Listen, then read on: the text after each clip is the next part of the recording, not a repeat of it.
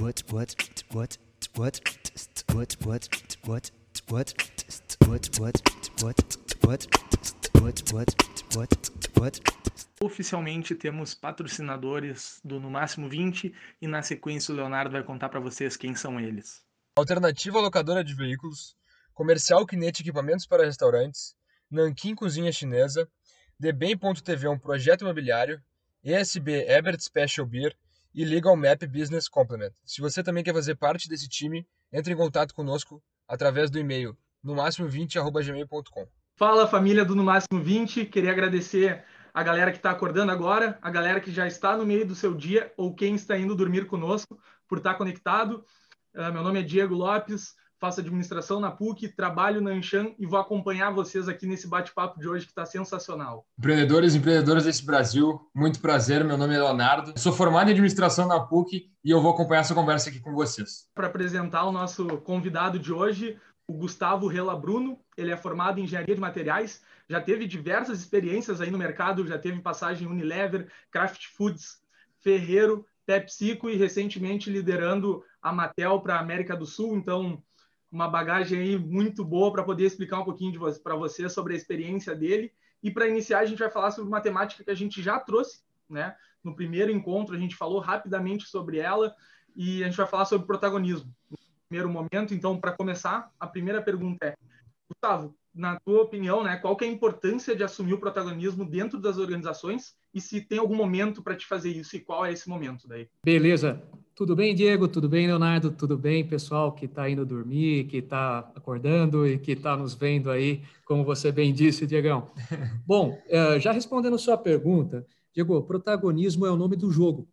Sendo muito franco hoje, protagonismo ela não é um capability, ela não é um skill. Capability é um soft skill. É algo que você tem que ter como valor, é como, vamos dizer, crenças, é algo muito profundo hoje e muito demandado dentro das organizações.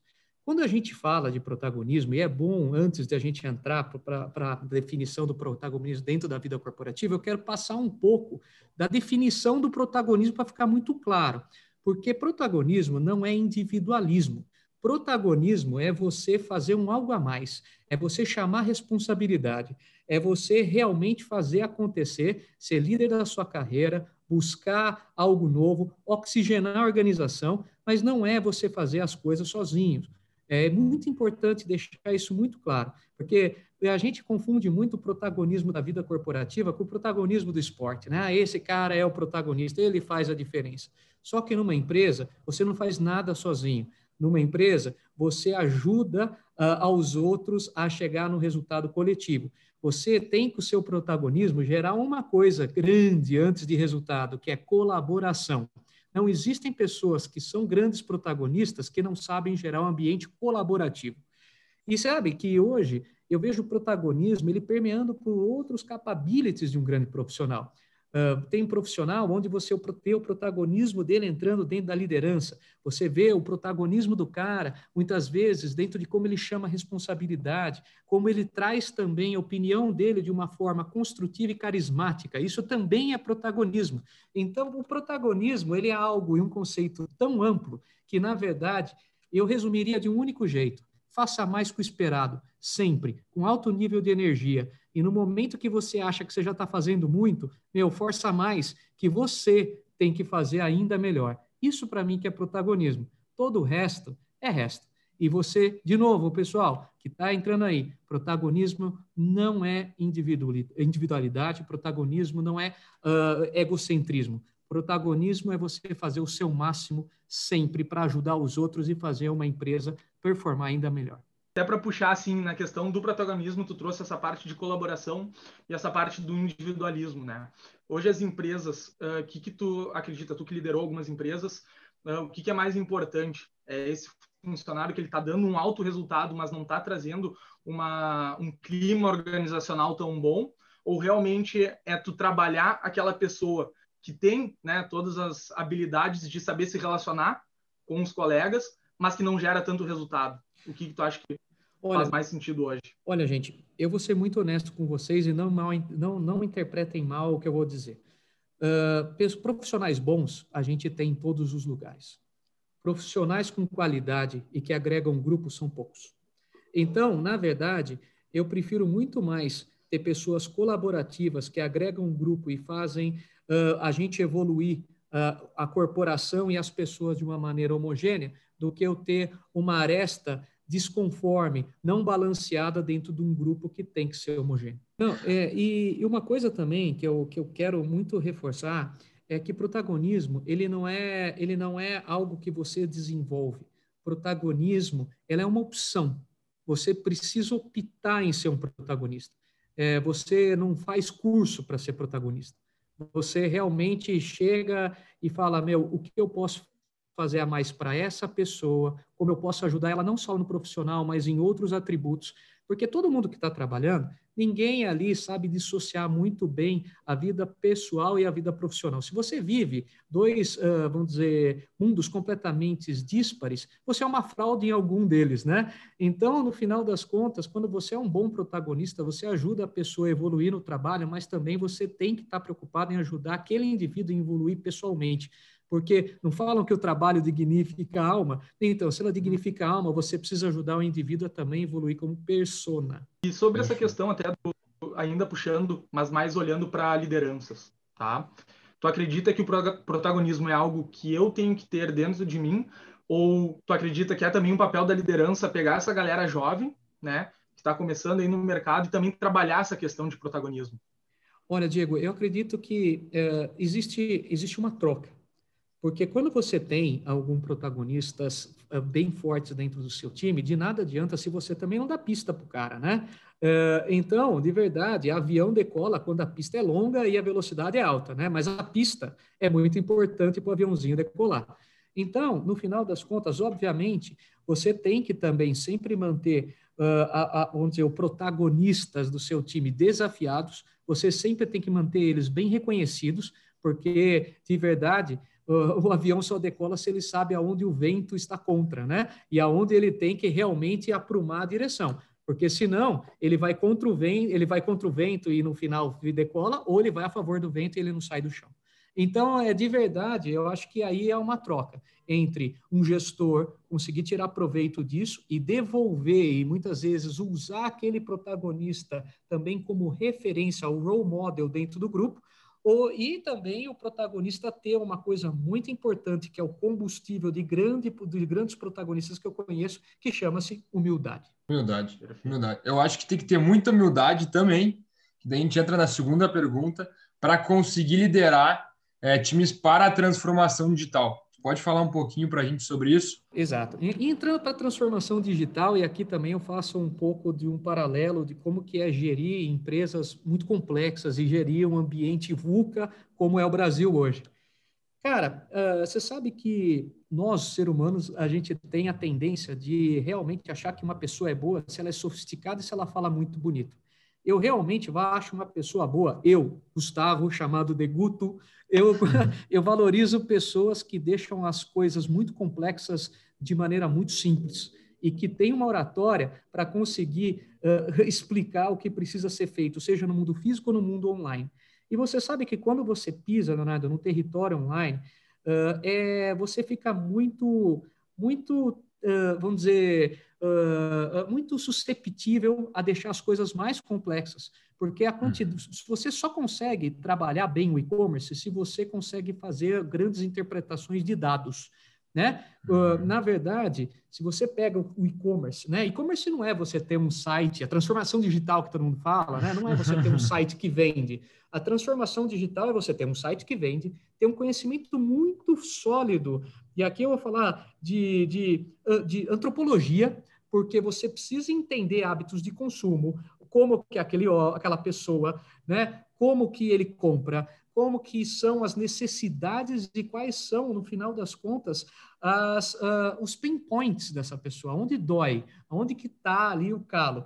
Porque no final, uhum. né, para você ter um sucesso dentro de uma transformação digital, você precisa ter uma estratégia de entendimento, uma estratégia de geração de tráfego e uma estratégia de conversão muito bem feita. E para você conseguir fazer esse pilar funcionar, você precisa deixar as coisas, e volta ao ponto, muito simples dentro do seu diagnóstico de quem é esse shopper, para você saber atrair eles para as web pages mais adequadas, porque as web pages que nós temos hoje dos distintos clientes são, são muito díspares, para aí você ter estratégia de conversão que faça sentido aquilo que aquele shopper que você mapeou no início, ele vai navegar na experiência de compra dele no mundo online. E sabe, gente, aqui eu queria falar algumas coisas também que eu acho que é muito importante, né? Porque a, a, gente, quando a gente mapeia o perfil de uma pessoa, usando ferramentas de CRM, usando outros tipos de, de, de, eh, informações vindas por startups hoje que provê um mapeamento muito legal dos shoppers, você precisa entender como que você vai se apresentar, principalmente se apresentar como marca, né? Porque se o ambiente, né, se a pessoa é diferente e ela é atraída uh, para um site de maneiras diferentes e ela converte de maneira distinta, você precisa, como marca, também pensar como você vai se apresentar para você conseguir converter nos diferentes ambientes e ecossistemas que esses shoppers vão estar navegando.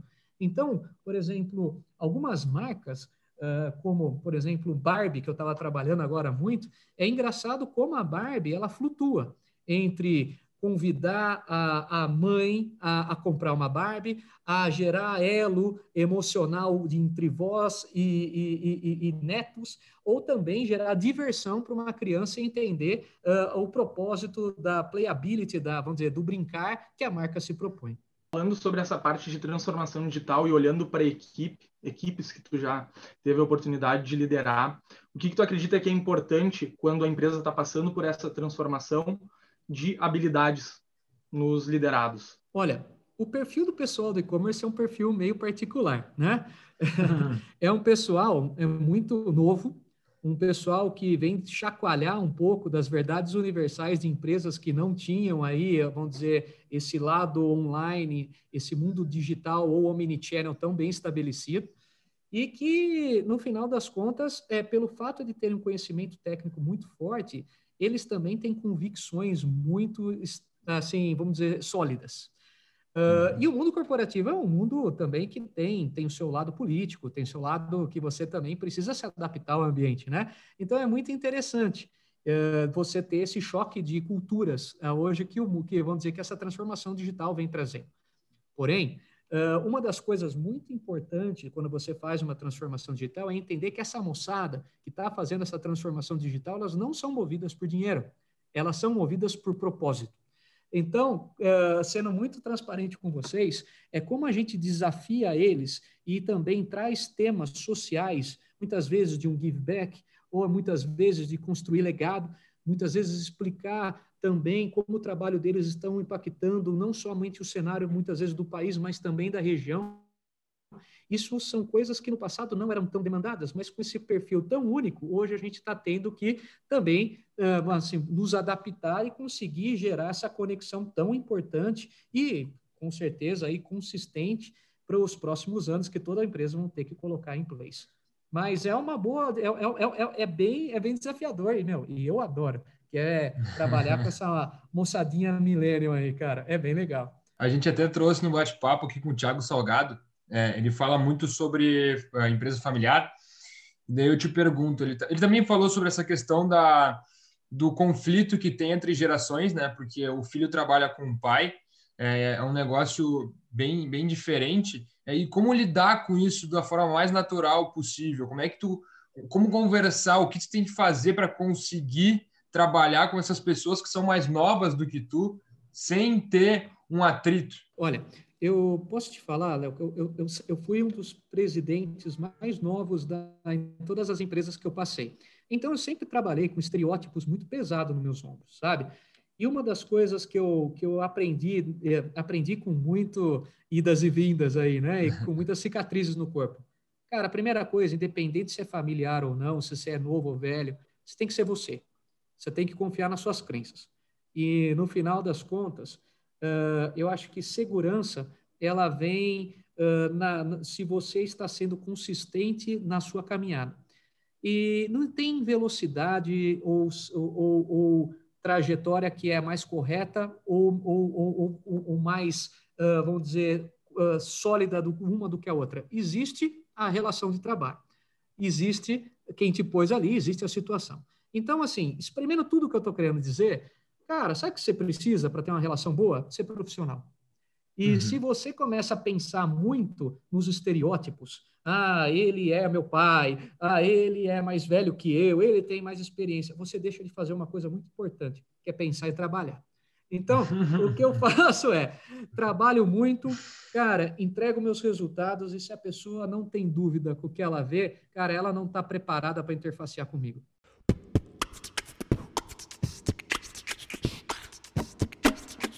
Gustavo, para finalizar eu. aqui a nossa conversa, é, a gente tem o costume de pedir para a pessoa que a gente convidou uma dica, seja no profissional ou no pessoal. Então, a palavra está contigo aí, uma dica para o pessoal que está nos ouvindo. Olha, gente, eu tenho uma dica que é super clichê, mas, cara, que faz muita diferença para mim. Primeiro é, é faça um esporte, falem línguas, tá? E no final, creiam em algo maior. Porque se você não cuida do seu corpo, você não consegue interagir com diferentes culturas e você não crê em algo maior, algumas, algum lado seu, como ser humano, espiritual ou pessoal, vai explodir. E esse balanço é muito importante você ter, porque você não consegue, no final das contas, rodar todos os pratos se eles não são foco para você desde o começo da caminhada. Show de bola. Diego, já fica a dica para ti então, hein? Faça esporte. Mesmo que seja, mesmo que seja no videogame, Diego, mesmo que seja para mim, tá? Não, não, gente vai fazer, mas saindo daqui eu já estou indo para academia. mas então, família, esse foi mais um encontro máximo 20. Queria agradecer a todos vocês que nos ouviram, agradecer muito ao Gustavo e principalmente também comentar uma questão que se tiver a oportunidade também de falar com ele, uma pessoa totalmente disponível, que desde o primeiro contato teve a humildade, tudo aqui que ele falou realmente foi algo que ele põe em prática, porque teve total humildade de me escutar e responder o mais rápido possível. Em questão de uma, duas semanas, a gente conseguiu marcar esse bate-papo, mas tenho a certeza aí que o Gustavo é uma pessoa que tem diversas atividades, muitas coisas para fazer, e mesmo assim ele está sempre disponível e disposto a ajudar. Então, muito obrigado aí também, Gustavo, e muito obrigado é a todos vocês. Não, nada a agradecer. Gente, bola para frente aí, fechando um ciclo complexo, mas muita coisa boa está vindo para nós. Só estejam preparados para elas. Valeu? Forte abraço aí do boa. Guto. Boa, boa demais, boa demais.